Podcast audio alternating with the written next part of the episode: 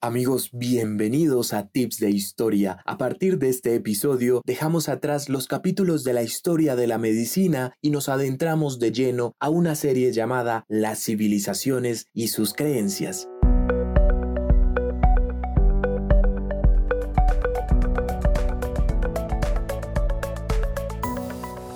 He hecho este proyecto porque quiero que hablemos de diversos universos paralelos, de estructuras de pensamiento distintas a la occidental, la cual nos habita. Quiero que bifurquemos la realidad en la que vivimos y dejemos de ver plano para expandir un conocimiento circular que no nos indique un fin, sino que nos dé una continuidad. Así que sean bienvenidos a este primer capítulo, China y la religión del taoísmo.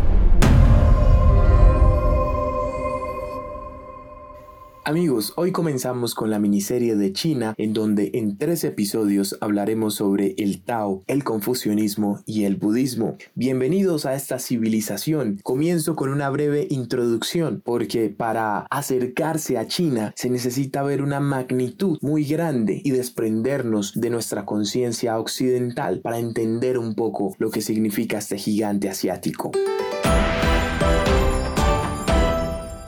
China es una de las civilizaciones más antiguas del mundo. Hace más de 3.000 años aparecieron las primeras dinastías de reyes y emperadores que luchaban entre ellas para formar alianzas y reinar en ese territorio llamado China hoy en día. Pero para uno tratar medianamente de comprender y hablar del universo y los pensamientos de los chinos, hago una siguiente comparativa para que se ubiquen y es asomarse a un abismo en donde uno no puede ver más allá del vacío, ya que las leyes de sus conocimientos y sus formas de vida son muy diferentes a las nuestras. Eso es un contexto en donde nos salimos de nuestro terreno de confort. Y es que en Occidente nos regimos con el principio de no contradicción, que significa ser y no ser al mismo tiempo. Y para entender esto, los quiero ubicar con un ejemplo. Y es que tú no puedes ser bueno y malo al mismo tiempo. No puedes estar muerto o vivo al mismo tiempo, ni ser feliz o triste al mismo tiempo. O eres una o eres otra. Entonces, hay una infinidad de ejemplos como los que les conté, que nos describen. Pero para los asiáticos hay muchas maneras de romper estas reglas porque ellos creen en una existencia de combinaciones muy diferentes, ambiguas y duales, pero también no siempre creen en otra cosa que nos caracteriza a nosotros como occidentales y es la causa y efecto, otra regla inquebrantable en Occidente, la cual explica que por la causa de meter las manos al fuego, el efecto será quemarse. Y es lógico porque si todos hacemos el experimento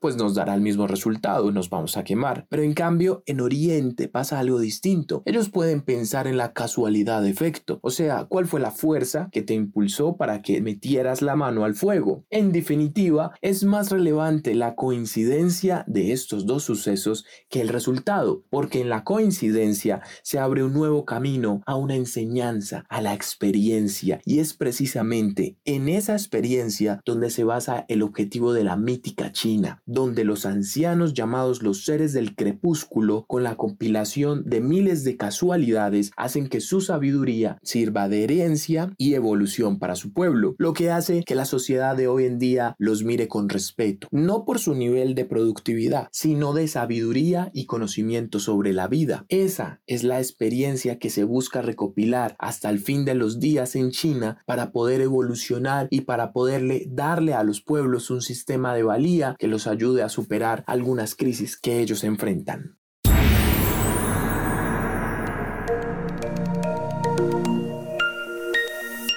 Taoísmo. Les cuento que hay tres religiones que se destacan por encima del resto en China. Es el confucianismo, el taoísmo y el budismo. Estas tres creencias pueden coexistir en paz y armonía y las personas se pueden inspirar de algunas creencias del budismo y llenarlas con algo de confucianismo y también tener mucho del Tao dentro de su ser. Entonces, eso es algo muy importante que construye la personalidad de un chino y por eso hoy vamos a comenzar hablando del taoísmo, una de las más antiguas de las tres vertientes que les voy a comentar.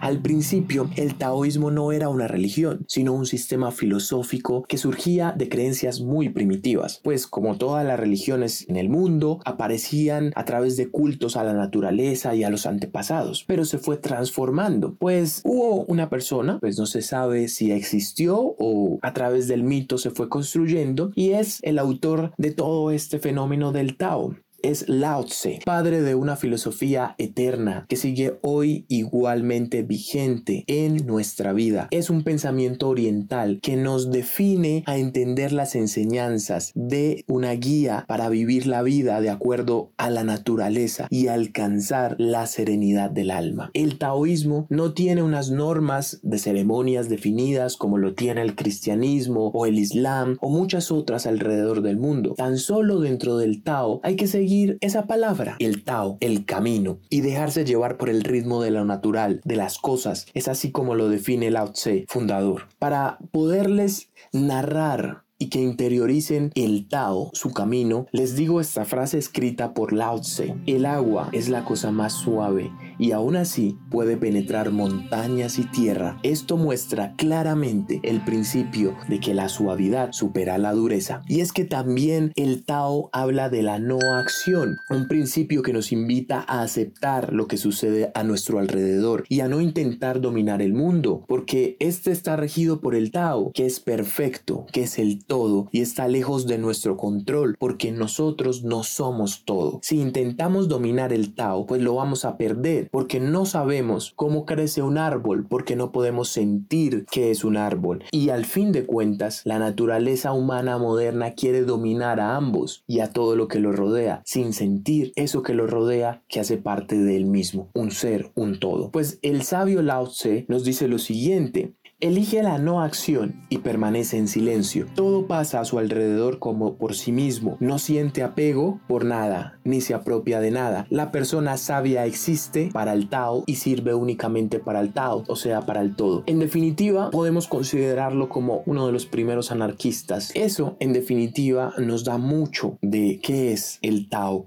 Es algo muy complejo para explicar. Es algo que se necesita comprender desde la conexión de un todo. Pero para esto hay unos conceptos como el yin yang que es absorbido por el taoísmo y nos ayuda a entender lo que les digo de la conexión de el todo dentro de uno mismo. Incluso hay personas que tienen un concepto erróneo del yin yang porque es esa bolita que tiene la mitad de su esfera oscura y la otra mitad blanca y tienen un puntico del el color contrapuesto dentro de sí. Lo que significa esto no es el bien y el mal, no, esto está muy alejado de la realidad porque se trata de un concepto que compone un único símbolo y que se basa en la observación detenida de la naturaleza y por ende explicamos que el yin es asociado a lo femenino, a la oscuridad, a la pasividad y a la tierra, mientras que el yang está vinculado a lo masculino, a la luz, a lo activo, a lo diurno. Según la filosofía, ambas energías son necesarias para mantener un equilibrio universal y es que el yin y el yang son interdependientes. Cada una de estas fuerzas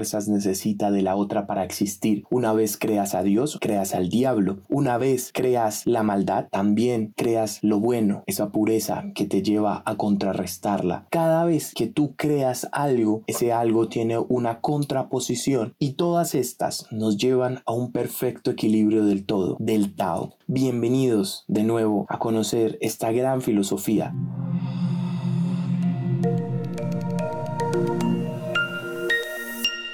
¿Sabías que? ¿Cómo se dice China en chino? Pues amigos, es muy diferente a la palabra China. Para ellos es Shongguo. Shongguo tiene el siguiente significado. Shong en chino significa centro y Guo significa país. En resumen, es país del centro. Siempre cada país cree que es el centro del mundo. Pues el chino es uno de los idiomas más antiguos en uso. Es el primer idioma hablado por la mayor cantidad de personas en el mundo, más de 1300 200 millones de personas consideran al chino como su primer idioma. El origen de esta lengua se remonta a hace más de 1250 años antes de Cristo, pues si vemos el español cuando Cristo existió no estaba vigente. Así que podemos ver un poco de cómo es de milenaria la cultura china. También les cuento que para que los chinos se pudieran abrir al mundo y pudiera el mundo entender su idioma, ellos tuvieron que crear recientemente el pinyin,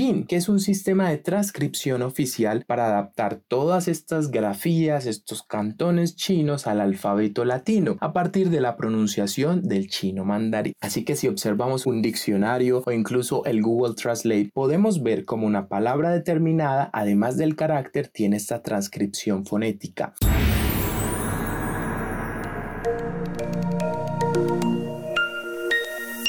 Con esto me despido y les doy gracias por escucharnos. En el próximo episodio de China nos adentraremos a la segunda creencia, el confucianismo, y allí exploraremos otro universo paralelo, una estructura de vida, de sociedad, de comportamiento que rige ese orden cósmico de China, el cual nos puede arrojar frases como esta. El hombre sabio busca lo que desea en su interior, el no sabio lo busca en los demás. Debes tener fría la cabeza, caliente el corazón y larga la mano. A donde quiera que vayas, ve con todo corazón. Un abrazo y feliz día o feliz noche.